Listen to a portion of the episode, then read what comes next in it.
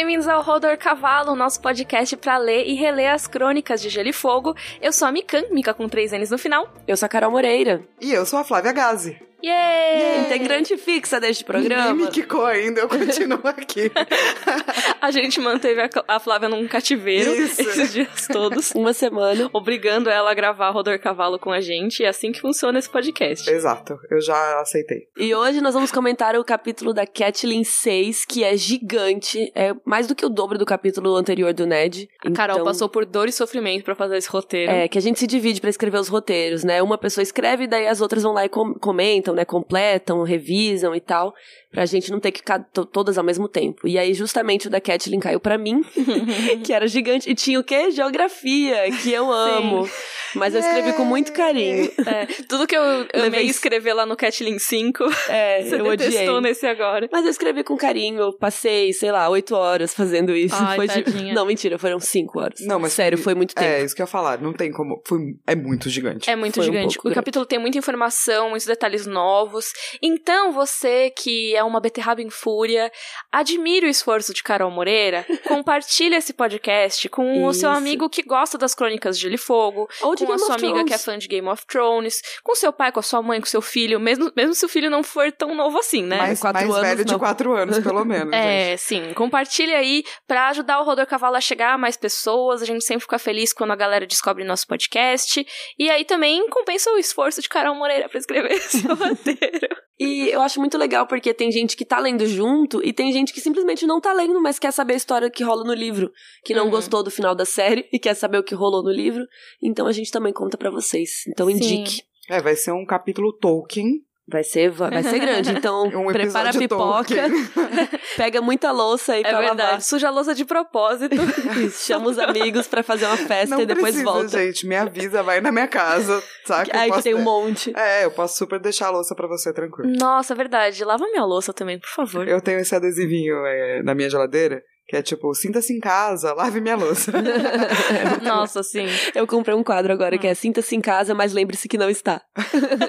Ai, gente, vou comprar um quadro, uma variante dessa. Me senti É, tem- excluída do Sinta-se em casa. Tem um outro que eu tenho aqui em casa que é Sorry about the mess, but we live here. É tipo, desculpa a bagunça, mas eu moro aqui. A gente mora aqui. É, então por isso que tá essa zona. Nossa, É, na minha eu casa tenho- precisava de um desse. Desculpa. Eu posso fazer um pra você. Eu tenho um imã de geladeira, a Carol tem um pôster. Isso. Você precisava de alguma coisa, assim. A gente Uma precisa- caneca. É, alguma, algum outro objeto diferente pra gente completar um Verdade. triunvirato. É, É, eles objetos. falam que é as três cabeças do dragão. O pessoal fala. mas vamos pras perguntas? Bora pro bloco de perguntas.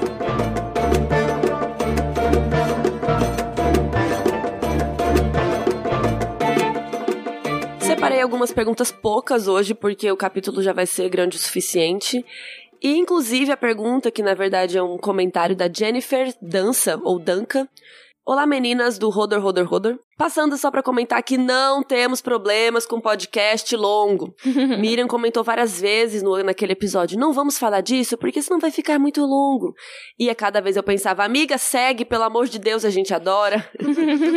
Pra mim, parece aquelas pessoas que comentam que a sobremesa tá muito doce. Isso não é um problema, é a solução. Assim, primeiro que sobremesa muito doce é um problema sim. Não é, é, É. Mara. Eu amo. É. A Flávia tá pensando. Porque sobremesa menos Eu doce- gosto de sobremesa muito doce e eu gosto de sobremesa não muito doce. Sobremesa muito doce eu gosto também, mas o problema é que aí você come menos sobremesa porque você fica enjoado mais rápido. Não. Sim, Então, é, eu acho que quem Claro gosta que de não. muito doce não fica enjoado. É assim, É. eu gosto de sobremesas menos doces Aham. em certos períodos no mês Uhum. e sobremesas muito doces na TPM. Ah, Faz total sempre. sentido. Mas. E bacon. Desculpa, é uma informação extra que ninguém precisava. Do nada, Bacon, bacon. na TPM é ótimo. Ah, na TPM? É.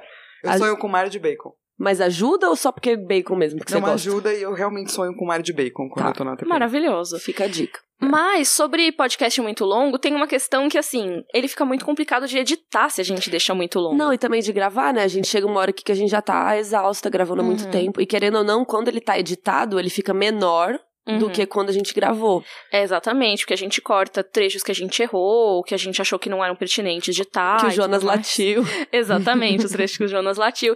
Então, assim, a gravação ela demora pelo menos uns 30% a mais do que a duração do episódio. Pelo menos. E não é nem essa questão mesmo, é que eu acho que fica muito complicado de editar. O coitado do sushi. Sushi, beijos. Beijo, sushi.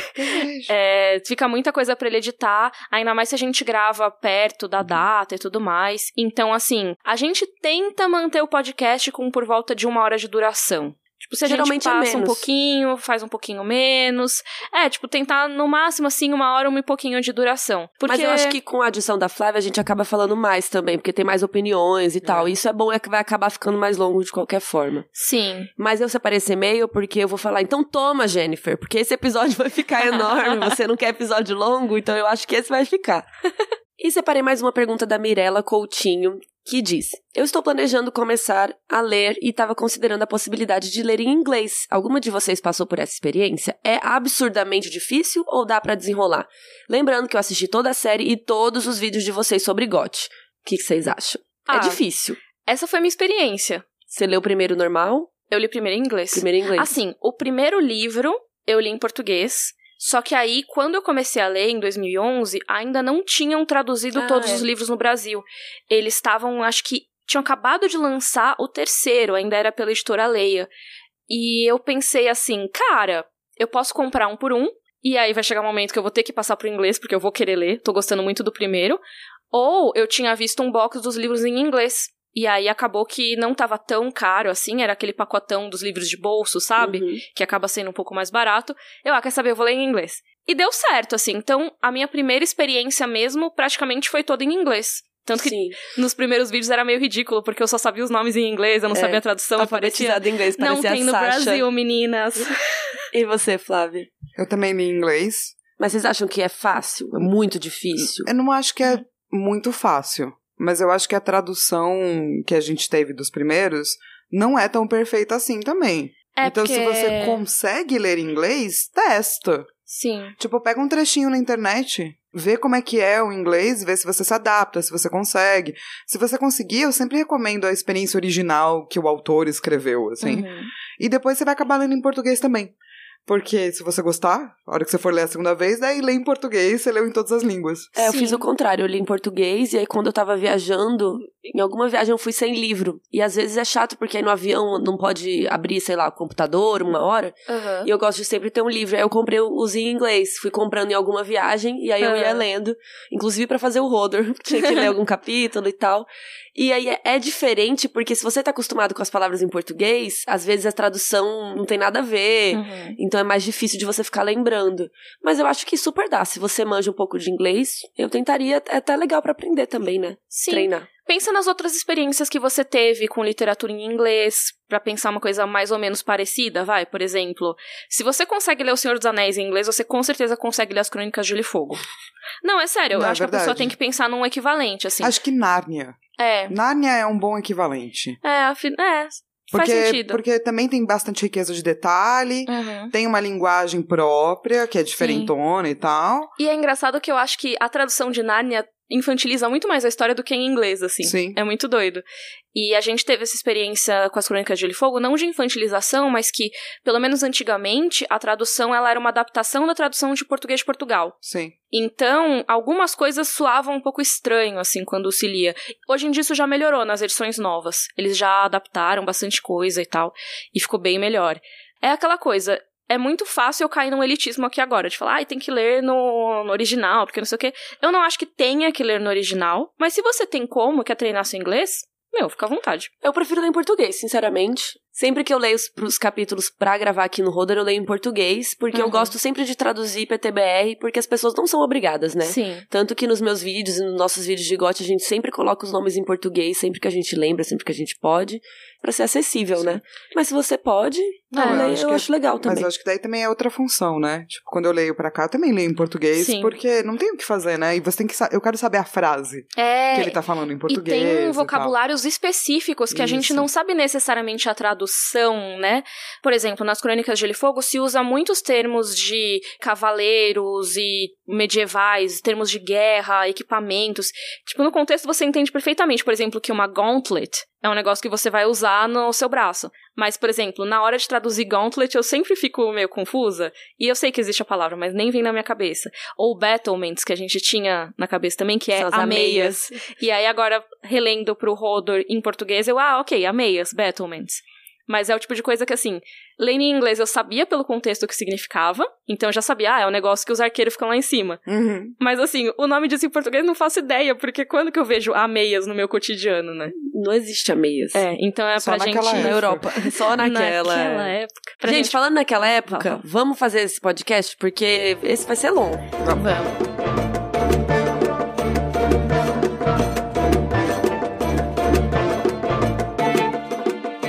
Vamos começar aqui a discussão do nosso capítulo Catlin 6. Carol, sinopse. Eu fiz uma sinapse bem curta pro, pro tanto de coisa que rola nesse capítulo. Catelyn e sua trupe finalmente chegam no Vale de Erin, só que exaustos. Ela percorre um longo caminho, encontra o seu tio Peixe Negro e segue até chegar no castelo Ninho da Águia e encontra sua irmã e sobrinho. Chegando lá, descobre que não era tão bem-vinda assim. Será É. que você conhece sua irmã, Catelyn? Ai, complicado, né? Imagina, você chega lá e sua irmã te maltrata. Imagina você chega na casa da Camila. Aí ela tá mó cu- ela- E, ela, e a- o que a Lisa faz, ela é mó boazinha. Ai, a irmã, que saudade. Na hora que a pessoa sai da sala. O que, que você tá Tá fazendo, fazendo aqui, sua louca? Eu acho que antes da gente entrar no capítulo em si, eu acho legal a gente relembrar como é o Vale de de Erin. Dinherin. o Vale de Erin, que é uma das regiões dos Sete Reinos. Então ele é um dos sete. Todo o livro ele tem um mapa no começo. Então, olha lá. Ou então lembra um mapinha assim, da sua mente. É. Abre no Google. Ou no Google. Ou a gente deixa linkado no rodorcavalo.com.br o nosso vídeo explicando o mapa de Westeros. Também lá você pode isso. ver. Então, assim, tem a muralha, aí você baixa, tem o Interfell e tudo mais. Aí tem o gargalo, que é a parte que afina ali o mapa, que divide o norte e o sul. E ali logo embaixo do gargalo, mais pro sul, tem as torres gêmeas da Casa Frey. Você vai pra direita, assim, pra leste, e você tem o Vale de Erin. A região do Vale de Erin é a região ali do leste de Westeros.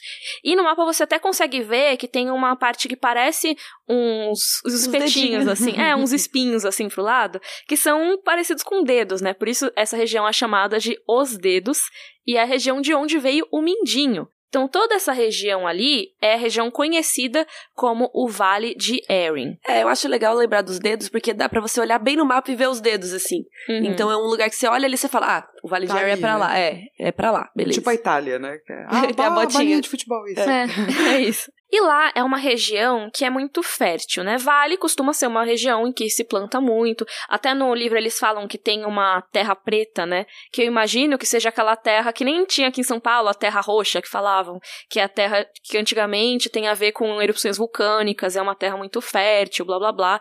Então diz que lá é maravilhoso, você planta trigo, milho, cevada, frutos, abóboras, tem rios, tem lagos bonitos, seja, imagino que é bem lindo lá, assim. Deve ser, deve ser bem legal de se viver. Mas o que é muito legal é que, assim, tem toda essa parte muito fértil, mas ela é cercada, ela é guardada praticamente por muitas montanhas mega altas. E isso isola essa região das outras. Ao mesmo tempo, é uma defesa natural, né? É, eu acho que quando você pega o mapa, você vai ver que algumas regiões são realmente guardadas. Uhum. No sentido de que são difíceis de você chegar. Tipo o norte, tipo Uhum. o vale. E é por isso que uma aliança entre o norte e o vale é uma aliança muito forte. Sim. Porque são regiões difíceis de você chegar pra você atacar. Uhum. Então, é, a geografia aí, no caso, Maus Carol, tem o seu papel Tem, de fazer com que essas é, se tornem casas fortes. Isso até é mencionado pelo Peixe Negro quando ele fala com a Catelyn, né? De que Corre Rio tá lá no meio. Porque Corre Rio, apesar de ter as defesas naturais, que a gente vai ver mais pra frente direitinho, é um local que tá no caminho ali. As terras fluviais, que estão bem no meio do mapa de Que Westeros. é a da galera dos Tully. Isso, da família da Catelyn e tudo mais. Eles estão no meio do caminho de todo mundo. O norte, você tem que fazer um baita desvio pra chegar. Você tem que passar pelo gargalo. E lá tem um monte de pântanos. Tem Fosso Cailin, que é uma fortaleza muito boa. Pra chegar no Vale de Erin também. Você tem que passar por todas as montanhas. A gente vê nesse capítulo e no capítulo do Tyrion anterior o parto que foi pra eles chegarem. Uma galera morreu, porque tem os clãs das montanhas, a estrada é difícil. E essa região é comandada pela Casa Erin há muitos e muitos anos. O estandarte da Casa Erin é a lua e o falcão, e as cores são azul celeste e branco. É bem bonito. E o castelo, o QG, né, onde eles se reúnem, é o Ninho da Águia. E ele é considerado inconquistável, porque é muito difícil de chegar lá, como a gente vai saber agora. Então vamos lá, começa com tem uns bárbaros ali pra você chegar no caminho, que foi o que Sim. a gente viu no capítulo do Tyrion. Uhum. Além disso, tem as defesas naturais e as montanhas. Então a estrada é difícil, como a gente também viu no capítulo do Tyrion. Depois que passa por tudo isso, ainda tem um bando de problemas para você conseguir chegar até o castelo, depois que você chegou na região do vale. Isso, porque na verdade o ninho da águia ele é um castelo lá em cima e ele é todo bonitão, ele é considerado até pequeno perto dos outros, né? Só 500 pessoas. É, exatamente, cabem lá 500 pessoas e são sete torrinhas brancas, é tão alto, tão alto, tão alto que se você olha pra baixo você vê as nuvens. Ou Cara, seja, é um rolê alto. Mas a questão do ninho da águia é que tem esse caminho que a Flávia falou, mas existem castelos e fortalezas no caminho para chegar lá. Então você tá vindo lá pela estrada de altitude, que é toda aquela treta lá, e você se depara com o Portão Sangrento, que é onde a Catelyn chega no começo desse capítulo. E aí depois do Portão Sangrento, ainda tem os Portões da Lua, que ficam logo ali embaixo de um pico chamado Lança do Gigante, que é uma montanha altíssima, tipo 5 quilômetros de altura. Então você passa ali pelos Portões da Lua, que são logo na entrada aí dessa montanha gigante, e lá é domínio do Lord Nestor Royce. E aí, já começa uma coisa que a gente não tinha ouvido falar desse ramo da casa Royce. A gente tinha ouvido falar de outro, que é do Ion Royce, que é o pai daquele cavaleiro que sumiu no prólogo e tudo mais. Esse é outro Royce. Só pra, Outro cara. É, pra deixar aqui. Mas enfim, ele que tem o domínio desse castelo. E de lá você tem que pegar uma mula e ir subindo pelo meio da florestinha. Até chegar no primeiro castelinho no caminho. Gente, é muito rolê. que é o Pedra. e aí, essa parte do caminho do Pedra pro próximo castelinho é uma parte mais chata, que já não é na floresta, começa a ter mais pedra, começa a ficar mais estreito, começa a ficar mais chato. E aí, Flávia, onde você chega? Daí você chega no Neve, que é o outro castelinho. E depois que você sai do Neve, fica pior ainda. Só vai piorando. Porque o caminho começa a ficar tão difícil e qualquer coisa pode causar uma avalanche. Então, não apenas você tem que tomar cuidado onde você pisa, mas tem que tomar cuidado com a quantidade de barulho, se você bate em algum lugar. Imagina a treta de você cair desse tanto. Mas daí Uhum. você acha que acabou? Não acabou. Você anda mais um pouquinho, aí você vai chegar no castelinho que se chama Céu. E daqui do céu você sobe mais um pouco a pé e aí finalmente chega no ninho da águia. Ou seja, é muito difícil invadir esse castelo, né? Sim. E pra chegar tem também outro caminho alternativo, sem ser a pé, que a gente vai ver que a Kathleen vai pegar. E já já a Isso. gente vai contar melhor. Do céu pro ninho da águia, né? Porque até Isso. chegar no céu eu tenho que seguir tudo isso mesmo. Isso, isso, do céu pra cima. É, então, Do céu pra cima, olha que É. frase engraçada. pensa nisso, cara. Isso é uma galera que foi convidada pra chegar, tá sob a tutela do Peixe Negro, né? Que tá como guardião ali. Convidada assim, né? A Kathleen só É, mas assim, chegou. foi re- recebido. Bem recebido. É, mas fa- é a família. É. Às se vezes você não quer muito a tua família em casa, mas eles vêm. É, você parece. trata minimamente bem, entendeu? Pensa se fosse alguém que fosse chegar com hostilidade, um exército que quisesse Muito chegar lá. difícil. Porque, cara, você tem que subir as mulas lá, é tipo um por vez, um atrás do outro. Imagina cavaleiros montados em cavalos de guerra. Não conseguem, em primeiro lugar. Não conseguem porque o cavalo vai tropeçar e vai cair e todo mundo vai morrer. Precisa pegar a mulinha mesmo. Exatamente. E assim, são mulas que são treinadas pra fazer esse caminho. E o caminho é muito lento, muito difícil. Imagina você subindo e a galera lá no castelo com arqueiros te esperando, jogando pedra e óleo quente em cima de você. Com barulho de batalha, rola uma avalanche. A É- mulinha com medo, assustada. É, tipo sangue, sabe? O cavalo se assusta. Então, assim, é um caminho que, mesmo na paz, é difícil e perigoso. Pra alguém conseguir invadir esse castelo, é tenso demais. Quem consegue é só quem consegue voar lá direto, que foi o que aconteceu com os Targaryen. tipo, chegou lá com um dragão e pronto. É, Daí não fica precisa fácil, passar né? pelo precipício, né? O precipício não é um problema. Mas, tirando isso, assim, a não ser que você tenha asas ou dragões, é difícil conquistar o ninho da águia, viu? Vamos relembrar então quem que morava ali no Ninho da Águia, quem é o John Arryn. Lembra do John Arryn, que é o primeiro. No livro não, né? Mas na série ele é a primeira pessoa que morre e que causa tudo, né? Então o John Arryn era o senhor dali tudo. Senhor do Vale de Arryn e tudo mais.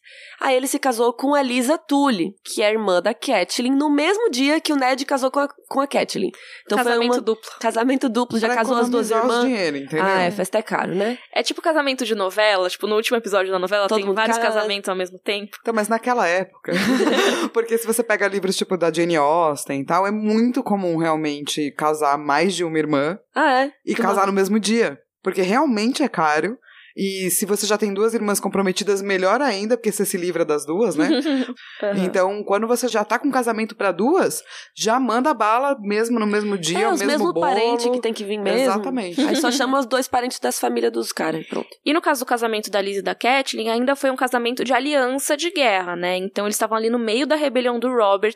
Eles precisavam trazer a casa Tully mesmo, assim, pro rolê. Então uniu com os Stark e com os Arryn. Então, assim, eles estavam agora definitivamente na rebelião. E aí, John Arryn e Lisa Arryn tiveram um filho chamado Robert Arryn. E sim, o Robert, por causa de homenagem ao rei Robert, né? Ao amigo dele, que era Robert, o rei Robert, o mesmo Robert. Então, é uma Uhum. homenagem.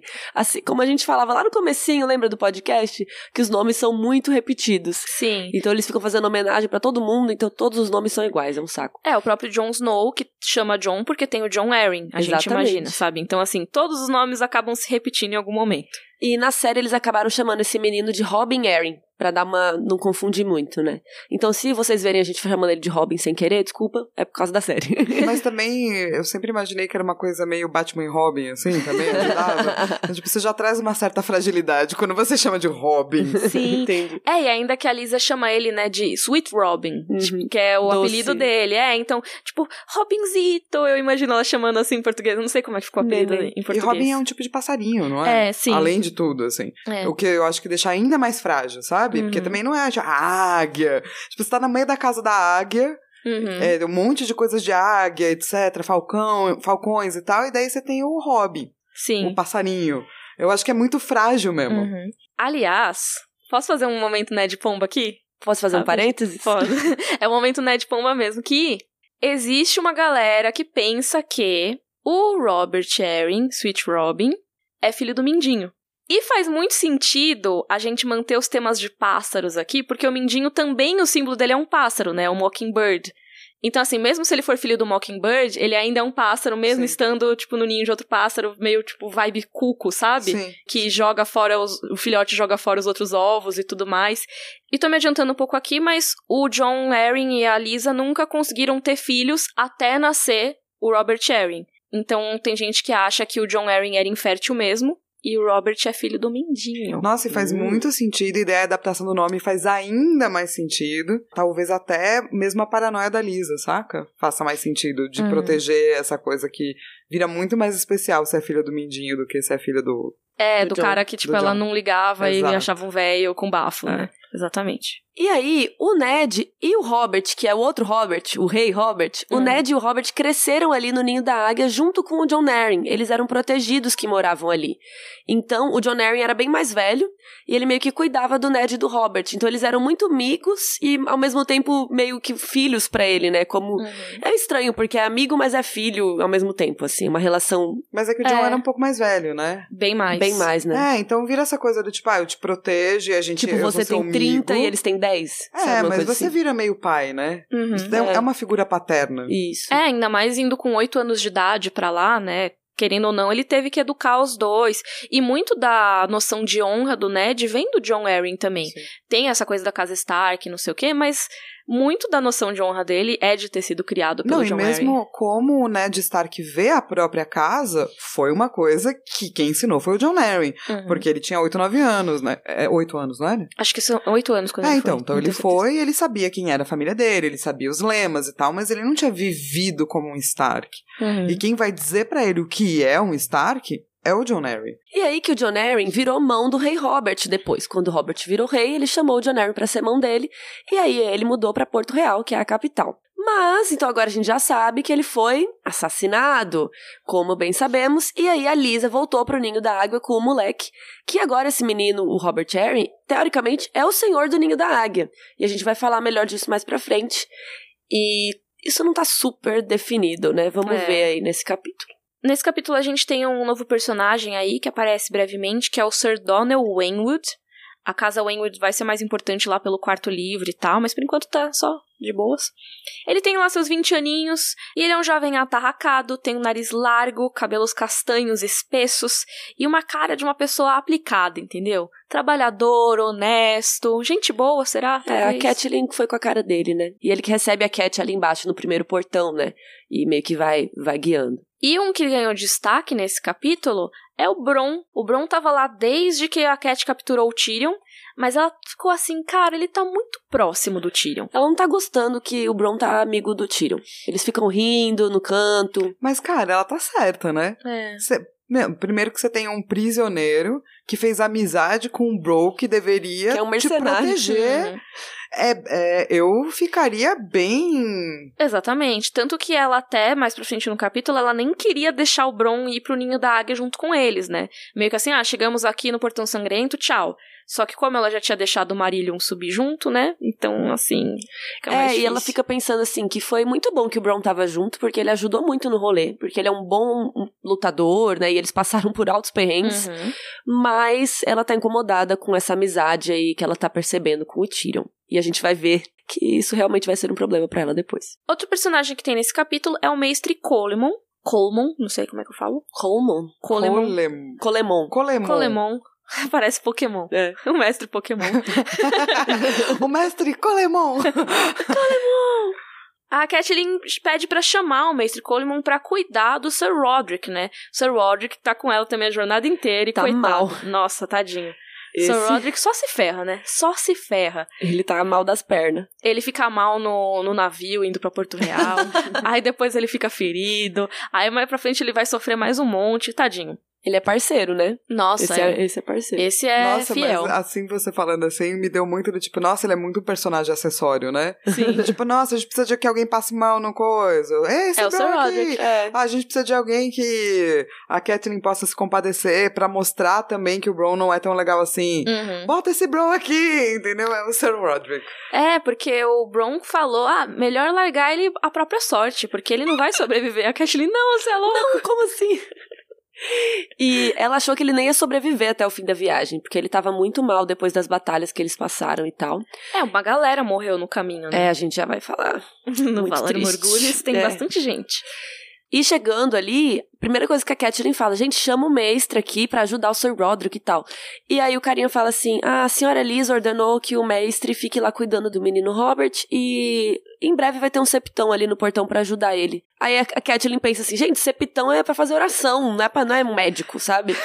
Então o que que tem? Ele vai ficar aqui rezando pro Sir Roderick, obrigada. É tipo isso, né? Ah, eu queria um médico. Claro, claro. Toma, esse aqui. padre. esse pastor. É. Então, seis pessoas morreram pra chegar até ali.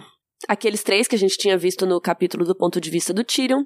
E depois disso rolou mais treta com os homens dos clãs e mais três morreram. Dois na batalha e um morreu de febre dos ferimentos. Porque, né, naquele tempo não tinha antibiótico. Era mais fácil, eu acho, até você morrer das complicações do ferimento do que do ferimento em si. Porque, ah, tem que amputar, tem que cuidar de infecção. O conceito de infecção é muito, assim, como que você cuida, né? Não existia penicilina, entendeu? Uhum. Então, assim, como faz pra cuidar? Você derrama vinho fervente no seu ferimento. É, o Jamie vai ser um exemplo disso, né? Que a gente vai ver que vai dar maior trabalho pra cuidar desse... Exatamente. Essa, essa não mão dele, né? o do braço. cão também, sabe? Vários personagens da nossa história têm muito mais problemas que são consequência dos ferimentos do que, ah, morri. Tipo, É, a não ser que o ferimento seja, tipo, a sua cabeça foi decepada. exatamente. É difícil colar de volta. É, então, mas é, o que eu acho que é interessante é que eles passam por todo esse processo super difícil pra chegar lá. A hora que eles chegam, já são recusados um médico, assim. é, já não tá bem a, a- a- o comitê de boas-vindas. É, já foi esquisito isso. O Sir Donald, que é um, um dos caras que tá lá, ele explica que esses ataques pioraram depois que o John Arryn morreu. E isso também deixa claro que estão acontecendo problemas A vibe tá estranha. Exato, no, no vale, porque então desde que o John Arryn morreu, a região inteira tá sofrendo, de alguma forma. E o Donald até fala, assim, que por ele, ele pegava uns soldados e ia lá dar uma lição nos caras, entendeu? Nos caras Uhum. dos clãs, entendeu? Mas a Lisa Arryn proibiu. Diz que ela nem deixou eles participarem do torneio do mão lá em Porto Real. Parece que ela quer manter todas as espadas perto de casa, mas ninguém sabe por quê. É, ela tá com medo. Tá com o cu na mão. E aí a Catelyn, ela pensa muito no Tyrion, né? Porque assim, ele tá lá como prisioneiro, mas ela pensa que ele tá espertinho demais pro gosto dela.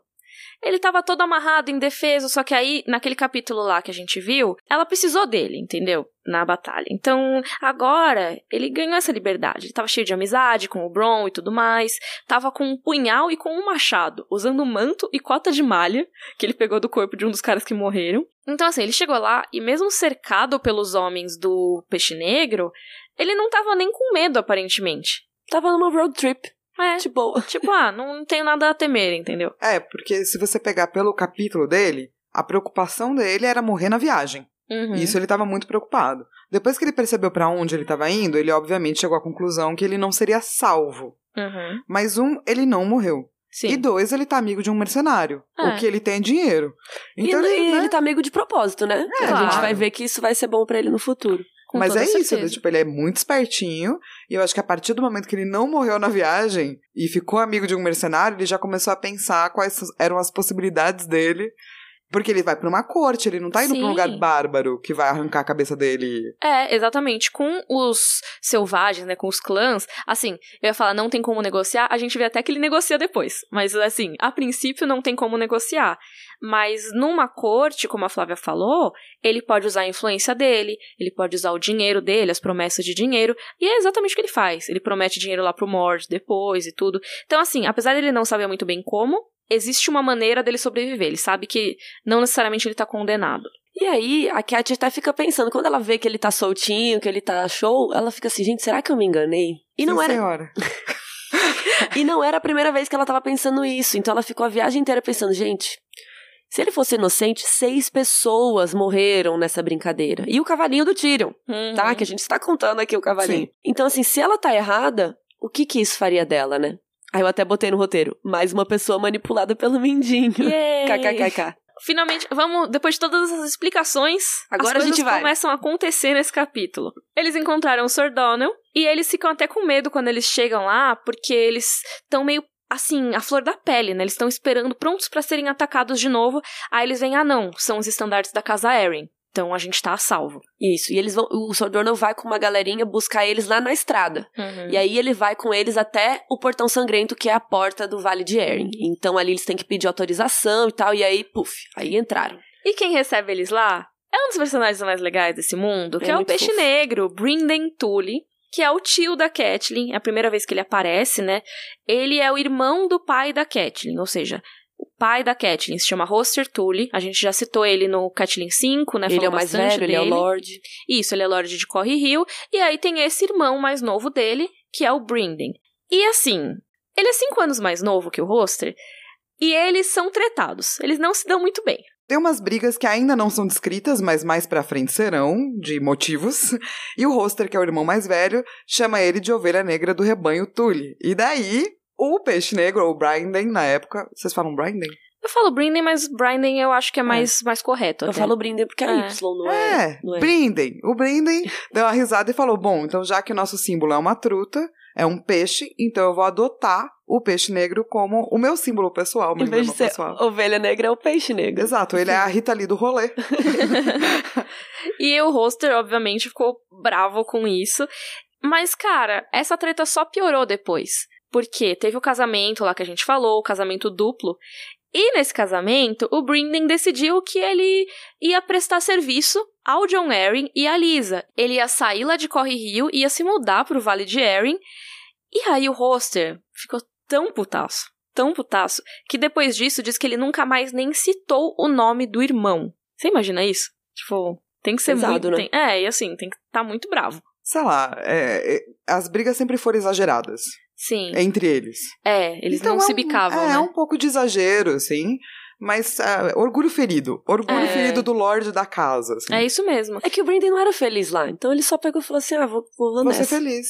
Lembrando que isso já faz uns 14 anos, tá, gente? É, muito tempo. Sim. E a relação do Brinden com a Cat e a Liz era muito próxima quando elas eram crianças. Inclusive, o irmão delas, o Edmure, e inclusive o Mindinho. Que o Mindinho, se vocês lembrarem, ele cresceu lá também. Ele era protegido, ele morava lá. Temos vídeos sobre Mindinho, né? Sobre a família Tully e família Baelish. Esse vídeo é muito legal, inclusive. E tem também sobre a família Erin, que a gente vai deixar aqui pra vocês conhecerem melhor essa treta toda. Mas, basicamente, o Brendan cuidava dessas crianças. Então, Ele era o tio legal. ele era o tio Uhum. que conversava sobre os- as tretas, sabe, os problemas. Aí chegava lá as crianças chorando, ele, o que que foi, minha filha? E ele era o tio que tava lá. Presente. Porque, é, porque a mãe da Catelyn sempre foi muito adoentada e tudo mais. E ela faleceu em determinado momento. E o Lord Roster Tully, ele sempre tava pelos cantos, assim. Ele é Lorde, né? É, a descrição trampos. da Catelyn da infância dela é muito de espera, dela ficar lá nas ameias. Não sei se era nas ameias exatamente, mas de ficar olhando o Rio Tridente, esperando a volta do pai, porque ele sempre viajava pra lá e pra cá, muito provavelmente conspirando pra derrubar os Targaryen, mas a gente fala disso em outro momento. E ela nunca via ele muito, sabe? Ela sempre ficava com essa ausência do pai. E o Brynden era o tio que tava lá, tava cuidando, apoiando. Então, de novo, a gente tá falando de figuras paternas. Uhum. Ele é uma figura paterna pra todas essas pessoas. Pra Lisa, pra Uhum. Cat, pro Mindinho. Ele serve como um tipo de pai também. e inclusive pro Edmure. E isso vai ser muito drástico quando ele vai e chega, tipo, ah, pode enforcar o Edmure então. Foda-se. Porque ele sabe que ele precisa manter Corre Rio a todo custo. E na série fica um pouco diferente, né? Porque o Edmure vai e mata ele, tipo, praticamente. É que não dá pra entender muito na série toda essa relação, né, que eles É, não é têm. É. explicado, né? Ninguém Sim. parou e contou. É. É. Mas no livro tem esse peso, assim, quando ele, tipo, ah, quer enforcar o Edmure? Então enforca aí, quero, duvido que você enforque. Mas sabendo que eles não iam enforcar o Edmure, né? A dúvida eu dou. É, quer ver? Então enforca aí, quero ver. Então o Brynden usa o manto azul e vermelho de Corre Rio, da casa dele, da sede dos Tully. Ele não adaptou, por exemplo, pro falcão, né, azul. Uhum. E o símbolo dele era um peixe negro em ouro e obsidiana, que deve ser belíssimo. E ele tinha voz rouca de fumo. Me identifico. A descrição Eu que a amo que Cat- você fez a voz mais profunda. A voz rouca de fumo. Me identifico totalmente com esse personagem de voz rouca. Nossa, os fãs da voz da Flávia vão à loucura nesse Eu momento. amo. Sabe a Phoebe quando ela fica aquele sonho lá que ela fica Vive fumante? Ah, mulher de negócio. Isso, Eu amo esse assim. episódio. Ou quando ela fica rouca mesmo, que ela fica. Smelly cat, É. smelly cat. Isso. E aí a Cat pede pra ver o rosto dele, porque ele tá usando, né, aquela, aqueles capacetinhos lá, e aí tira, e ela vê que ele tá super envelhecido, né, fazia muitos anos que ela não via ele. O cabelo dele era todo ruivo. Aliás, todos os Tully, né, têm a tendência em ser ruivos. Inclusive os filhos da Catelyn com Isso, costumam. E agora ele tava com os cabelinhos grisalhos já, ele tava velhinho. E eu amei que ela falou que as sobrancelhas dele eram grossas como lagartas. Tipo, o quê? É. What the fuck? Como Você nunca assim? viu, tipo, taturana de sobrancelha? É, assim? Ah, é tipo taturana. taturana. É. Mas Taturana não é uma É aranha? uma lagarta. Não. Não, a taturana é uma aranha? Pera. É, não? Eu Não. sempre achei. Não. Peraí. Taturana. Como que você achou que a sobrancelha era uma aranha? Não sei. Ah, entendi. Nossa, faz Isso. todo sentido. Ela é peludinha ainda, É, né? sim. Gente, eu nunca tinha visto uma taturana. Você nunca tinha visto uma taturana? Na Teve um dia que eu tava não. no meio do mato e, e daí eu fui colocar uma rede em duas árvores, que eu queria ser tipo roceira. E fiquei ouvindo música e comecei a fechar o olho. A hora que eu acordei, eu tava de biquíni que tava calor. Tinha, Cheia de taturanas. tinha um caminho de taturanas passando pela minha barriga. Ah, tipo, passeando pelo, pela, tipo uma Exato. ponte. E Nossa, só que daí. Que bom que não era que queima, né? Não, só que daí eu me assustei. E quando Aham. eu me assustei, eu fiz tipo um. Aham. Daí elas me queimaram. e Ai, eu, que dor. é, eu fiquei tipo, com a barriga inteira, assim. Ai, Daí a minha avó, na época, me arrepiada. sentou assim do lado e falou assim: Minha filha, netinha, senta aqui, aquela árvore, é a macieira da maçã, aquela árvore, não sei o que, uma mangueira, aquela árvore da tatuana, taturana, imbecil, sabe não? Daí eu falei: Não. Nunca mais você fez isso. Eu amo vozes que explicam a natureza pra gente. A minha avó sempre fazia um óleo, um óleo não, um- uma mistura de álcool com babosa e várias ervas assim, e ela usava pra tudo, assim. Então, tipo, tem machucado? Ela passava e resolvia. Tem picada de inseto? Ela passava e resolvia. O meu pai acha que Vic é isso. Nossa, cara, sério. Tipo, tudo você tá com qualquer problema. Tô com dor de garganta, passa VIP. Vic. Tô com o pé que meu pé caiu aqui, passa um Vic que resolve. mas eu quero a receita da. Nossa, eu preciso pedir pra ela, Por porque favor. ela aprendeu assim com a família dela, tipo, a família dela é indígena e tal. e é aí, isso que eu tô falando, cadê? cara, funciona. Não sei porquê, mas funciona. Ô, gente, inclusive, se vocês têm receitas de caboclagem, podem me passar no Twitter que eu quero. Bom, voltando, saindo da taturana, então a sobrancelha dele era grossa como lagartas ou taturanas e tinha os olhos azuis profundos, que também é uma característica comum nos Tully, os olhos azuis. Voltando para a nossa história. Tá, encontrou o Brinden. E aí? Isso. Aí eles começam a viagem, que é muito longa. Então, eles vão, entram no vale, a Catelyn vê aqueles campos verdejantes, né? Começa a ver e tudo mais. Eles, basicamente, eles iam ter que descer a montanha e aí depois subir. É estranho, né? Mas eles têm que entrar no vale e aí sim eles começam a subir as montanhas que levam ao ninho da águia. Isso ainda é um negócio lento, né? Porque para chegar lá no pé da montanha, eles iam chegar de noite e aí eles iam subir ainda e ia levar mais um dia. Então imagina, cara, tipo, você chegou na entrada, mas ainda tem mais um dia Não. e meio, pelo menos. Eu já, oh, já tô exausta. gente, eles já estão viajando há dias, Sim. passando por batalhas, matando o cavalinho do Tyrion, aí um monte de gente já morreu, aí você chega lá, só cheguei. Só que não, vamos lá, Nossa, ainda sim. tem mais um rolê. É tipo você chegar numa. Você tá carregando sua mala de viagem, sei lá, e aí a mala tá pesada, aí você chega, sei lá, no lugar que você vai ficar hospedada, aí ah, você tem que subir 10 andares com a sua mala. Ah, tipo, o equivalente disso, só que no macro, eu acho, sabe? sim. E, cara, o Sir Roderick falou pra mim, não dá. Assim, tem que ficar aqui. Galera, Pra mim, já deu. Já eu tô de Não boa. consegue. Eu tô sabe? morrendo. Tenho que ficar aqui. Literalmente. Então, assim, realmente não dava pra ele seguir mais essa jornada exaustiva. Ele ficou lá com o Septão cuidando dele. um septão rezando pra ele. Esse Boa machucado, meu filho, vai passar. Pensamento positivo, Roderick. Tenha fé. E aí, a Kathleen, ah, tudo bem, fica aqui, Sir Roderick, meu tio me acompanha. E aí o Tyrion, né, tem que ir mesmo, então é, ele é prisioneiro. O resto, fica aí, descansa. Só que o Marillion, que é o bardo que tá lá com eles, ele o fala... cantor. Por favor, deixa eu ir. Eu comecei a ver essa jornada e eu quero ver o final da história. Porque ele quer fazer umas canções. E ele é corajoso, né? A Kathleen até pensa assim, gente, como que seis homens já morreram? E esse cara, o cantor, chegou até aqui. Tipo, o Sir Roderick tá acabado e o cantor tá aqui, ó, seguindo firme. Sabe por quê? Porque Guerreiro. vaso ruim não quebra. É, É um guerreiro. cantor muito resistente. Nossa, guerreiro. o Marillion é a pior pessoa. Aí o Bron pega e fala assim, eu também vou. É muito bom, né? Porque é realmente isso. Eu assim. vou, não é tipo, ah, vocês se importam, pessoal? Não. É, a Kathleen até fala, né? Ah, pode ir, faz o que você quiser. Só que ela percebe que ele não tinha pedido permissão dela. É. Aí o Sordone mandou aves pro ninho pra avisar que a Kathleen tava ali, né? Pra avisar a Lisa que ela chegou e tudo mais. E aí chegaram montarias descansadas pra eles. Isso é muito legal, né? Porque como a viagem é muito longa, você deixa o cavalinho e pega outro. Uhum. Só que aí é, agora eles pegam cavalos de montanha de pernas seguras e pelos grossos.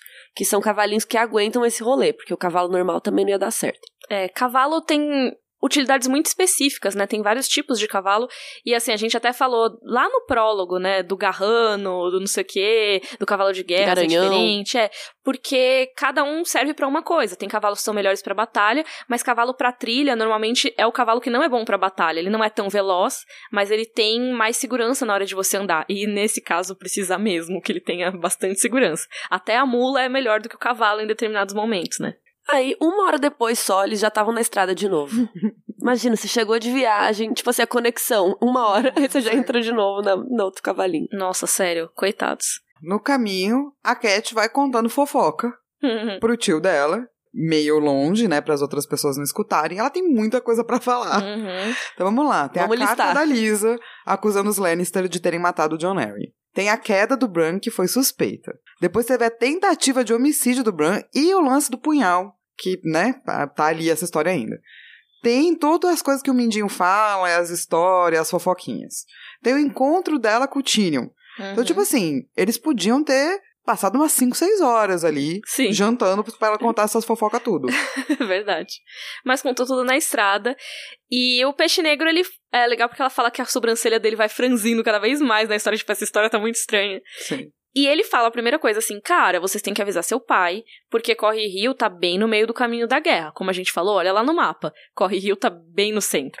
E ela fala, quando chegar lá no ninho da águia, a gente manda uma ave pra ele. Uhum. Inclusive, lembrei de um negócio aqui, a gente tinha que mandar uma ave que o Ned me mandou faz dias.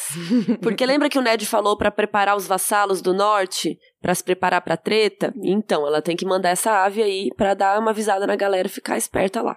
Ou seja, basicamente ela vai mandar mensagens falando: galera, se prepara que tem muita fofoca rolando. Tá feia a coisa. E aí o peixe negro conta que tá mó torta de climão ali no Vale de Erin. Chegou o momento dele fazer a fofoca. É, aí ele conta o lado dele, né? Por quê? O que, que aconteceu, gente? Quando John Arryn morreu, o rei nomeou Jaime Lannister pra ser protetor do leste. E aí, é bizarro, porque era um cargo que tava com a família Arryn faz uns 300 anos. Aí você põe o Jamie Lannister. É. Só deixando assim, a gente falou disso no Eddard 1, se eu não me engano, quando o Nossa, Robert tava lembrava. batendo esse papo com ele. É porque o Robert falou, ah, eu tava pensando em pôr o Jamie. Ah, é mesmo. E aí, só pra explicar mais ou menos o que, que é o protetor, né? Ele é um líder, principalmente militar, que é, corresponde a cada região. Então você tem do norte, sul, leste e oeste. Então no norte, tradicionalmente são os Stark, no oeste, tradicionalmente são os Lannisters, no sul, tradicionalmente são os Tyrell, e no leste, tradicionalmente são os Arryn. Eram. É, exatamente. Aaron, os Arryn. Eram os Arryn. Aaron os Aaron. E esse protetor normalmente é o cara que vai liderar os exércitos, então as casas todas lá vão se unir perante esse líder. Só que aí agora ele pega esse poder que pertencia à casa Arryn, pertencia ali à região do Vale de Arryn, e coloca um Lannister, que tipo, já tá na guarda real, Tipo, ele nem tá lá. Exatamente, não é da região e também gera um baita desbalanço de poder ali, porque os Lannister já são guardiões do Oeste, então eles teoricamente agora são líderes militares de metade de Westeros. É, então, na real, eu acho isso aí meio traição mesmo, sacou? Uhum. Tipo, eu entendo que o Robert não quer governar, ele tá mais preocupado em beber, ele não quer treta com a, mais treta com a Cersei e tal. Mas ele não pode fazer um bagulho desse. Não, Pode, eu- mas ele fez. É, mas muito- ele é rei. ele acho que ele é rei Joffrey. mas, é- mas, tipo, não pode, gente. Ele tá criando uma situação que é uma situação que as pessoas poderiam realmente se voltar contra ele, assim. que é basicamente o que tá acontecendo aqui, porque essa medida encontra muita resistência ali no Vale de Arryn. A Lisa ordenou que chamassem o Robin, né, ou seja, o herdeiro do John Arryn, de verdadeiro protetor do leste. Isso já é, assim, blasfêmia, né? Vamos dizer assim. Ele- ela já tá falando, ó, essa ordem do rei não vale. Aqui a gente pensa diferente. Isso já seria considerado uma espécie de traição. E Uhum. aí, ele também conta que todo mundo ali acha que o John Arryn não morreu de morte morrida, e sim de morte matada. Hum. Que já fica pior ainda pra galera ali do vale, né? Todo mundo já É. tá super desconfiado. É, não se fala abertamente, mas assim, todo mundo já. Hum, tem algo estranho aqui, né? Tem caroço nesse angu, como diz a Miriam. E pra piorar isso tudo, o líder que eles têm, o herdeiro, não é lá essas coisas, porque é uma criança de seis anos, o Robin Arryn, entendeu?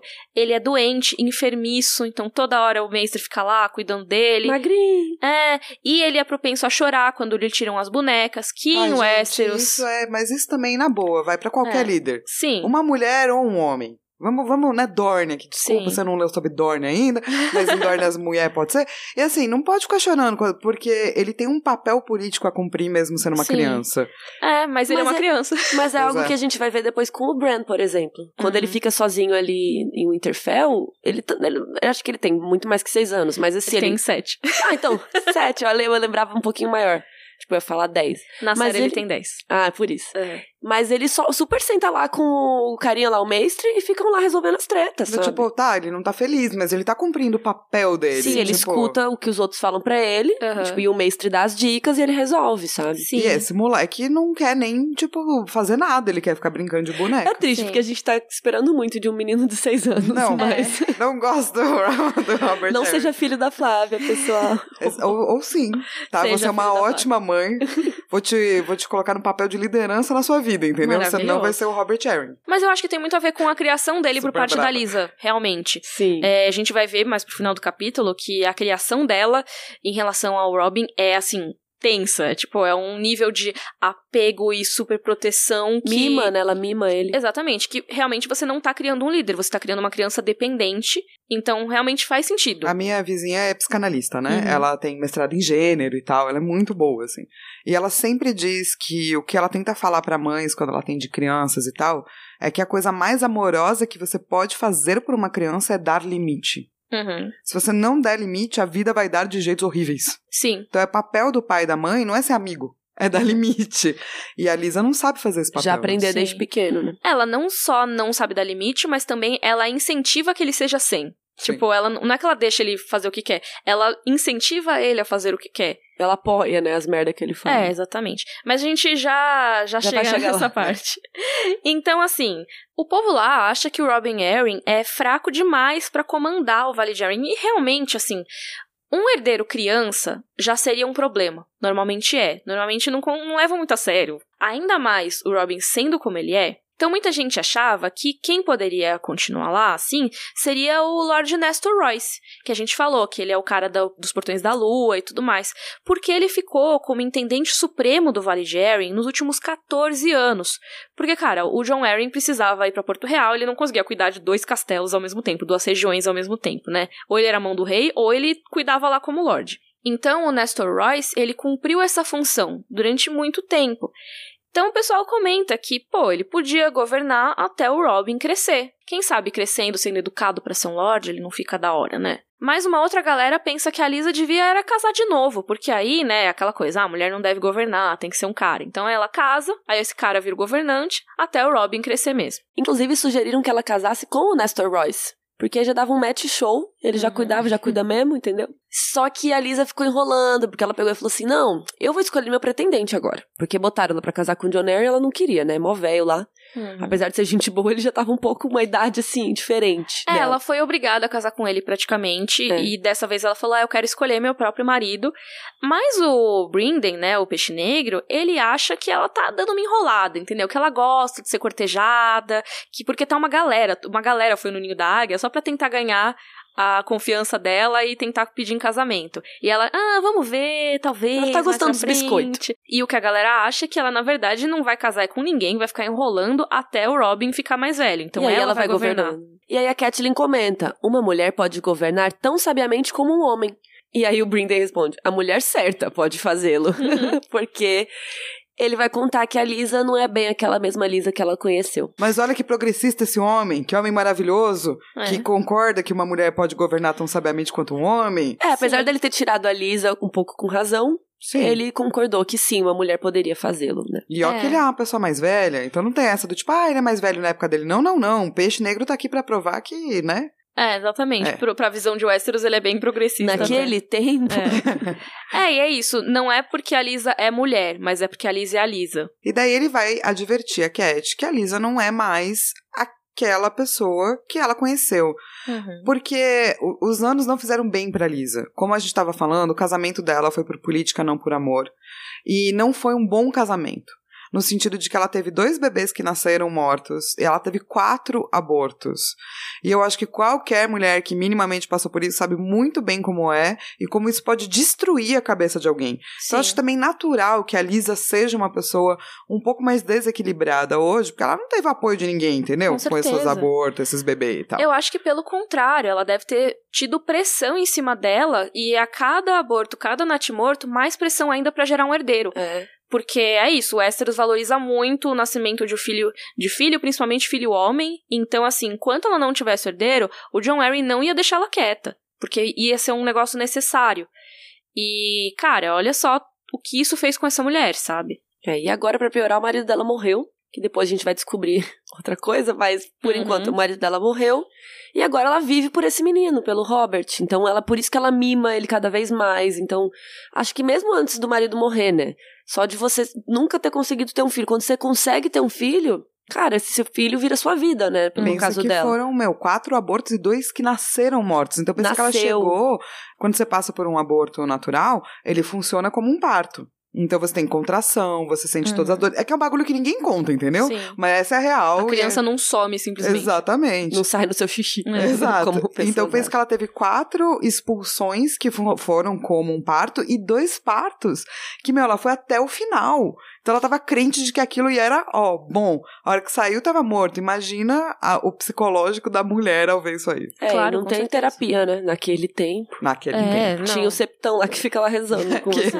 cura as feridas do Sir Roderick e reza É. pra você ficar melhor. É, é aquilo, né? Ah, não conseguiu dessa vez? Tenta de novo. Uma hora vai dar certo. É, e Cara, tem essa que pressão que, absurdo. você falou, né? Que é a mulher que tem que dar o herdeiro. Uhum. Claro que o cara também quer, mas, tipo, fica aquela pressão nela, né? Como se ela fosse o problema. Uhum. E se essa teoria aí que o pai é o Mindinho for real, provavelmente não era ela que era o problema, né? Era o boy. É, tem O que algumas. geralmente é, tá, gente? É Tô comum. brincando. Mas é que, né, né, no- normalmente nas histórias que eu mais conheço são os homens que preferem não serem testados. Sim. Então acaba realmente gerando esse problema. Tem uma outra teoria que tem mais a ver com o passado da Lisa, que ela foi forçada a abortar um filho que ela ia ter com o Mindinho, né? Ela engravidou do Mindinho e ela Nossa, foi forçada ainda, né? a tomar um chá abortivo. Então, assim, pode ser uma mistura de fatores, sabe? Ela pode ter dificuldade de engravidar e também o John Arryn, ou por ser mais velho ou por já ser infértil, poderia ser alguém com dificuldade de ter filhos e tal. Ah, mas ela teve que tomar o chá abortivo, então muito provavelmente o problema era o John Arryn. Então, o John Arryn, ele teve duas esposas antes da Lisa. Com uma, ele não teve filhos. Com outra, ele teve duas filhas natimortas. E com a Lisa, esse histórico que a gente mencionou aqui. Então, assim... Provável que ele realmente era infértil. Aí, finalmente, eles chegam, depois dessa fofoca toda, eles chegam aos portões da lua já de noite. E aí o Tyrion olha para cima, eu amo esse comentário, ele olha para cima e fala: "KKK, se a gente for subir essa montanha agora à noite, melhor me matar aqui embaixo logo, pessoal. Tô de boa." E como que sobe essa montanha? Com mulas. Sim. Agora sim a gente vai pegar mulinhas, porque os degraus são muito, super íngreme, super estreito, e as mulinhas conseguem chegar até o Castelo Céu. Então agora a gente vai daqui pro Pedra, aí daí do Pedra pro Neve, e daí até o céu a mulinha chega. E aí depois tem que seguir a pé. E aí o Peixe Negro usou o Tyrion que se ele não quiser subir a pé esse último pedaço, ele pode subir no cestinho que eles põem as comidas, junto com os nabos. E aí o Tyrion zoa e fala assim, não, gente, eu sou orgulhoso, eu sou um Lannister, eu vou andar a pé, se todo mundo vai a pé, eu vou a pé. Aguardem que vai ter um, plot twist depois. Aí chega o Lord Nestor Royce, que era o Intendente Supremo, como eu falei, por 14 anos, né? E é guardião dos portões da lua, que são esse segundo castelo ali. A Catelyn pede, por favor, Vamos, dormir. Por favor, tô tão tite, eu só queria tô cansada, dormir. tô traumatizada, fui atacada pelos clãs das montanhas. Por favor. Mas eles já tinham avisado que eles tinham chegado lá, né? Foi um, uma boa caminhada até eles chegarem naquele momento. E a mensagem da Lisa foi: quero ver a Catelyn imediatamente. Então, Sacanagem. sobe aí. O resto, se quiser, pode até dormir aí e vai de manhã cedo amanhã. Então, assim, Catelyn, sem descanso para você. É, o Brinden até fica pistola, porque subir ali de noite é muito perigoso. Meu, né? subir de dia é muito perigoso. É, é, é isso. Tipo, o que vocês estão fazendo da vida de vocês, gente? É, porque o degrau, ele é escavado na montanha. Então, eu imagino essa imagem muito bonita, assim, sabe? Porque, realmente, se você tá direto na pedra, assim, mas é perigoso demais. O degrau é. É. escavado, quer dizer que do lado já tá o precipício. Então, eu lembrei muito de quando eu fui pro Peru, porque eu fui caminhando até Machu Picchu. E, cara, era mais ou menos esse rolê da Catelyn, sem segurança alguma, eu jamais faria aquilo de novo. Eu só fui porque eu já tinha pagado, já tava lá no meio do precipício. e aí o cara falou, ah, a gente vai entrar agora nessa caixinha e eu vou puxar essa cordinha e vocês vão passar pro outro lado do rio. Aí você fica, ah... Tem outro jeito? Não. Você fala, ah, então tá. Aí você vai entrar né? na caixinha, Aí sabe? você torce pra ter feito um seguro de vida. Sim, pra nossa. pelo menos seus parentes ganharem Mas sério, alguma coisa. eu passei uns rolês tipo esse da. é, Talvez o da Cat, talvez não. Acho que é muito pior porque é mais alto, mas sei lá, eu passei uns rolês bem parecidos, assim. Gente. Lá no Peru, não recomendo. Não mas foi recomendo. legal. Mas se no Peru você tivesse a ajuda da Maya Stone, Ah, sua vida seria um pouco diferente. É, é uma mocinha de 16, 17 anos que brotou ali do lado do Nestor Royce. E ela tinha um cabelinho escuro, curto, lisinho e usava couros de montar e tinha uma leve cota de malha. E ela disse que seria uma honra levar a senhora Catelyn lá pra cima. É, porque ela já fez esse caminho várias vezes, entendeu? E ela é íntima da- das mulas. Ela treina as mulas, ela sabe tudo sobre elas. Tem esse cara que é o Michel. É, Não é o Michel Michael. Arouca. Ou Michel, ou Sim. Michel. Vamos falar Michel. É. Michel. Que é um boy que a Maya acha que é o namorado dela, entendeu? Mas assim, a Kathleen pensa: hum, Maya Stone, isso aí é nome de bastardo. Esse Michel, ele é da casa Redford. Então, ele é escudeiro, sabe, do Sir Corbray. Ele tem mais o que fazer do que casar com uma bastarda. É, e eu acho engraçado porque a Catelyn até lembra do Jon Snow em algum momento que ela tá pensando em bastardos e tal. E toda vez que ela pensa na Maia, quando ela tá falando com ela, alguma coisa, ela fala: Ah, a bastarda fez isso, a bastarda Sim. não sei o quê. Então tem um, um peso pra ela, essa coisa do bastardo, que eu acho que ela fica lembrando do Jon Snow, sabe? Uhum. E ela nunca... da raiva que ela é, tem. É isso, acho que ela nunca... O, a- o pior ou o erro da Catelyn na vida dela foi ela não ter conseguido Amar. esquecer o fato de ter uma criança bastarda. Sim, e eu acho que isso tem muito a ver também com essa questão da Catelyn ser muito essa pessoa que valoriza a família, tipo, família, dever e honra, o lema dos Tully. Então, assim, bastardo é uma coisa que não faria parte da família tradicional Westerosi, como ela, tipo, pensa. A Catelyn, ela é muito tradicional nesse sentido, sabe? Então, assim, pensar na existência de uma bastarda já fica meio assim, sabe? Mas é muito louco, né? Porque ela se afeiçoa da Mia Uhum. Stone, mas, tipo, vai sempre ter essa barreira. É uma barreira muito psicológica, porque a Uhum. Mia é mó legal, sacou? Ela ajuda pra caramba, e ela vai numa boa, Uhum. ela explica como é que funciona o caminho, ela ajuda nas dificuldades, porque é um caminho difícil, a Uhum. mulinha tem que ir devagarzinho. Ela até Uhum. começa dizendo, né, que pre- tem gente que prefere de olho fechado. É, é muito bom. Uhum. É, porque é difícil olhar pra baixo, assim. Nossa, deve dar uma vertigem, cara. Deve. Mas, só um parênteses aqui. Maya Stone tem o sobrenome de bastardo, tem vários sobrenomes de bastardo que a gente já até citou em alguns outros episódios. Stone é o nome que os bastardos do Vale de Erin levam, porque lá tem muita montanha, muita pedra, então Maya Pedra. E ela é filha de ninguém mais, ninguém menos do que Robert Baratheon, nosso rei. É mesmo? Eu não lembrava disso. É, tanto que ela tem o cabelo preto e tudo é mais. verdade. É porque nesse capítulo a gente não e ela sabe é toda disso. saidinha, né? E tipo, líderzinha, assim, saca? e verdade. ela que decide os bagulho. Esse é meu namorado, você viaja assim, eu ando. Ela é, tipo, muito saidinha, assim. Ela é a primeira filha bastarda do Robert. E aí até o Ned menciona quando eles eram adolescentes no vale, que o Robert teve, ele até, sabe, ficou namorandinho com a mãe e tal, e etc, que ele tava muito apaixonado pela filha, sabe? Tipo, ai, nossa, que da hora, minha filha, blá blá. Aí depois obviamente largou, né? Porque paz. Mas a Maia é uma das bastardas que depois sobrevivem à treta da Cersei querer matar todos os bastardos, então ela é uma das provas ali que sobrevivem. Aí eles deixam o Tyrion numa cela e a galera fica lá pra dormir. E aí, Catelyn e Mia seguem a viagem. E, gente, eu já falei que eu tô exausta. Continuo exausta. Ela tá continuando subindo esse rolê.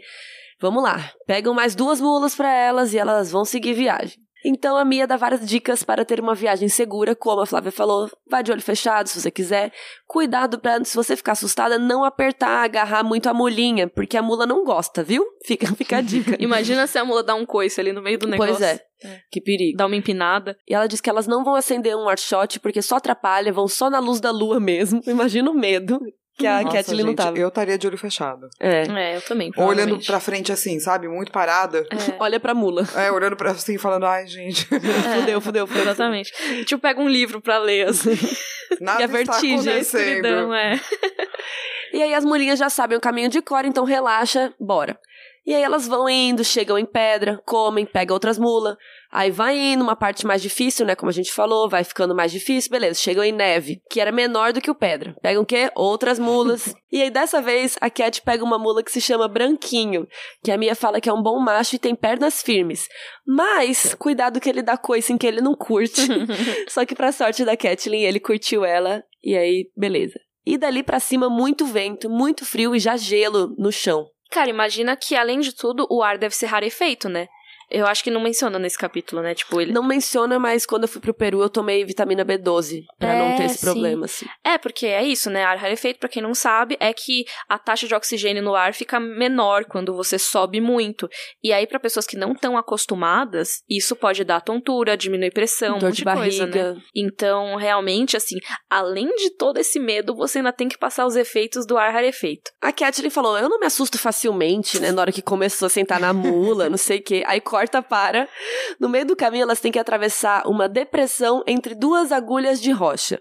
Basicamente, eram seis metros de comprimento, então, assim, na reta, assim, seis metros, e de largura, um metro. Pensa um metro. É muito pouco pra você ir Uhum. com a mula. É Uhum. muito pouco. E embaixo desse um metro tem o quê? Precipício dos dois lados. Morte. Na hora que vai, a Mia pega, desce da mulinha e fala: Olha, senhora, a senhora desce da mulinha, a mulinha vem atrás, pega na coleirinha dela e vem. Aí a Mia atravessa e corta para. Kathleen travou. Ficou ali segurando o branquinho e olhando assim, falou: Não vou, minha filha, não vou. Aí a Mia vem, ajuda ela, fala: Fecha o olho, Hum. dá a mãozinha aqui, deixa o branquinho, ele vem sozinho. Ela tira, larga a coleirinha dele e ela vai, dá um passinho, isso, muito bom, a senhora é muito boa, dá mais um passinho, isso, estamos quase chegando, mais um passinho, ela é muito fofa com a Quem não Kathleen. queria uma Miss Stone na vida? Ela é Sim. muito Do tipo fofa. assim, ah, hoje eu preciso fazer tal coisa. Tá bom, Flávia. Você Dá um consegue. passinho. Aqui, dá um passinho muito bem, Ah, parabéns. e eu esqueci de falar que tá ventando muito. Então, é- sabe aqueles ventos que dá, dá até uma empurradinha em você, assim? Nossa. É isso.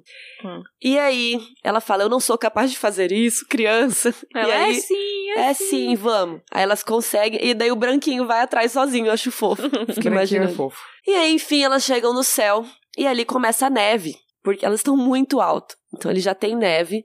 E aí a última parte do caminho é por dentro da montanha, a pé. Só mais uma horinha, Kathleen. Nossa, um minuto disso eu já ia ficar. Exausta. Uhum. Pensando assim, a Milestone ela faz muito o papel que um Sherpa faria pra galera do Everest, assim, sabe?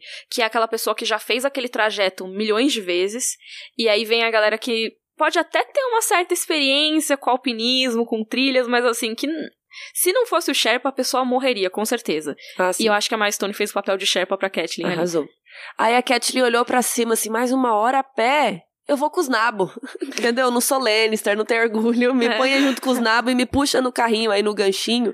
Era tipo um guincho com uma cordinha pra pôr as comidas e tal. Uhum. E ela, não, show. Nossa, mas quem também não de quem, né? Não, me põe com Põe os com os nabos. nabos. Eu Nossa. teria ido antes e desse É, uma se chance. pudesse com os nabos lá de baixo, eu É, já o caminho inteiro. Total. Então daí finalmente chegamos no ninho da águia. Yes! Vamos conhecer a irmã da Kathleen, que parece ser muito legal, só que não. A gente achou que a viagem era difícil. Imagina lidar com a Lisa Tully. Erin. É. Então vamos lá. A Lisa, ela tinha os cabelos ruivos, que é a marca da casa, e ela era dois anos mais nova que a Cat. Mas assim que a Cat chega, olha pra ela e fala: Hum, parece mais velha que eu, essa mulher.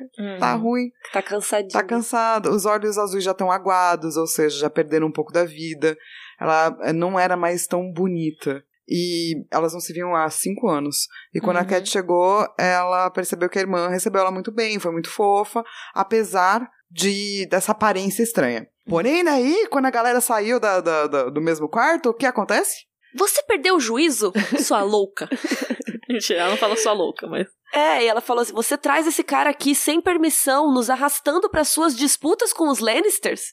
Aí a Catelyn fala: Ô linda, ô anjo, peraí, minhas disputas?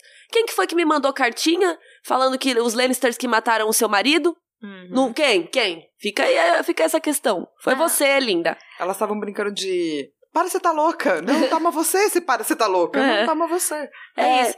E a Lisa, cara, eu mandei essa carta pra te avisar, pra você ficar longe dos Lannisters, não pra você trazer eles na minha casa. Eu amei essa fala. Porque Mas, assim. mas é real também. É isso que eu ia né? falar, porque ela tem razão. É tipo assim, fica esperta, não é pra pegar e trazer o cara aqui, caralho. Imagina, cara, você tá na sua casa de boa, daí chega, tipo, o filho do Tywin Lannister preso. É pra, é. pra você ficar um pouco É uma alarmado. treta, você tá de boa aqui. É. Assim, não super de boa, mas você tá lá de boa e, enfim. Aí o Robert Arryn entra no quarto com a sua bonequinha de pano, né, que é o menininho, e ele tinha a doença dos tremores. Então ele ficava às vezes com uns tremeliques assim. Como a gente falou, pequeno pra idade, Uhum. super magrelinho. E aí a Lisa fica falando: "Ah, ele não é lindo, ele não é forte". E aí ela fala uma parada interessantíssima. Ela fala que o seu marido John sabia que o menino era forte, porque na hora que ele estava morrendo, o John disse: "A semente é forte" e ficava falando o nome de Robert. Só que assim, não era esse Robert, Lisa, ela tava falando, ele tava falando do outro Robert, É, sim, ele do amigo dele. Avisar o rei Robert da questão do incesto, de que os filhos da Cersei provavelmente não eram descendentes de Baratheons. Mas até aí, né, a Lisa ouve o que ela quer. Ela não entendeu. se ela acha que o filho dela é forte, ela não tá vendo muito bem a realidade. E aí ela dá de mamar pro menino de seis anos. Eu não sei se é errado, mas assim, é uma idade um pouco avançada, né, pra você dar de mamar. É, errado não é. É incomum. É incomum. Não existe recomendações da OMS no Sobre isso. Obviamente. É, recomendaria que seja até os dois anos, né, normalmente. Mas assim, estamos em outra época e, tipo assim. Não, é, eu conheço mães que amamentaram por mais de dois anos e tal. Uhum. Mas também existe um momento que a própria criança pede pra parar. Sim, porque Tem, fica tem um momento não só da mãe, né? mas tem um momento da criança. Às E a também criança pede. a mãe precisa trabalhar, né? Sair, Sim. fazer os rolês dela. E acho que naturalmente esse distanciamento que vai acontecendo naturalmente, Isso. naturalmente vai acontecendo naturalmente, a mãe tem que fazer outros rolês. Não dá pra ficar com o peito ali o dia inteiro de mamadeira, né? Sim, exatamente. E porque... nesse caso mostra que a Lisa ficava ao redor dele o tempo todo, né? É, ficava ao redor o tempo todo. E é isso, a própria criança perde um pouco o interesse no peito depois de um tempo, né? Ela começa a comer mais sólidos, ela começa a, tipo, viver a vida dela, entendeu? Comer Ah, umas paradas gostosas, né? Não, e também sair de casa, ganhar um pouco mais de liberdade, né? Uhum. Essa, é... Mas sim, eu conheço muitas mães que amamentaram por mais, assim. Sim, até, os 3, três 4 anos. Exato, é, 3, legal. 4 anos. E essa, essa passagem foi mais lenta. Como eu também conheço mães que, quando a criança começou a criar dente, começou a morder o peito. É, aí não dá. E daí não dava mais, sabe? Não, É. aqui não. Na É. minha teta, não. Eu acho que a amamentação representa um vínculo muito forte, né, entre mãe e filho. E existir essa amamentação até os seis anos de idade, levando em conta todos os outros fatores, mostra essa ligação muito forte, muito inquebrável entre a Lisa e o filho dela. Eu acho que nessa cena a amamentação representa muito isso, sabe? E a própria Kathleen olhando isso gera um estranhamento. Ela, mãe de cinco filhos, muito provavelmente ela não amamentou ninguém até os seis anos de idade. Não, não teve É, nem tempo, né? é, Porque o provavelmente é, já uma tá um depois do outro. E também É. tem as amas de leite, né, que ajudam nessa tarefa, porque amamentar é muito difícil, principalmente no começo, né? O bebê não É. sabe, você também não sabe, é uma questão até conectar, enfim.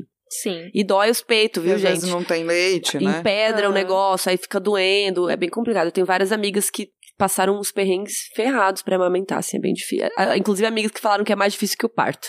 Caramba. De tão, tipo, que dor. Imagina o seu peito doendo o dia inteiro, daí vem o menino e fica chupando no- onde tá doendo.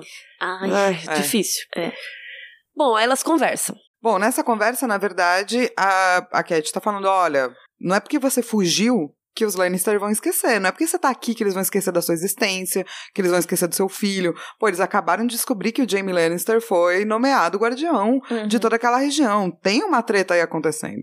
Mas a Lisa fala: não, o ninho, ninguém vem, porque é muito difícil de chegar. Uhum. E a Cat pensa: bom, é difícil. Mas, não pode é possível. E aí o Robert Shearing, menininho, pergunta: Esse duende é um homem mau? Aí ela diz: Sim, muito mau. Lembrando que o duende é o Tyrion. É, claro. Que ele é, ele é chamado pejorativamente, assim, por outros personagens. E o Robert Shearing fala: Faça-o voar. E aí a Lisa fala: É, talvez é isso que façamos mesmo. Que vamos fazer, né? É, e faça o voar é você jogar o cara lá do, do buraco, que é o portão da lua, né? Cara, essa é uma execução muito, entre aspas, boa, assim, saca? É. Sabe por quê? Porque assim, você não tem que lidar com o cadáver, que ele foi embora, Cai lá embaixo. não tem sangue. É. Então, de todas as execuções possíveis, eu acho essa ótima. Pega, joga a pessoa, acabou, entendeu? Provavelmente ela morre na queda É. de ataque cardíaco. no, no meio do caminho. Exato. Deve tá ser uma tudo queda certo. longa, né? Que você fica Exato. tipo, ah! Aí, tipo, que nem desenho animado, aí, tipo, para, assim, cansa. Aí, ah! Aí cai. volta. Falando em morte, vamos pro nosso momento Valar Morgulhos. Temos mais mortos hoje pra acrescentar. A gente tava com 13, e aí nesse capítulo a Kathleen falou que seis pessoas morreram, três a gente já sabia, três são novas, então ficamos com 16 mortos hoje. Ó, tá crescendo o nosso número, hein? É, aos pouquinhos tá indo. É.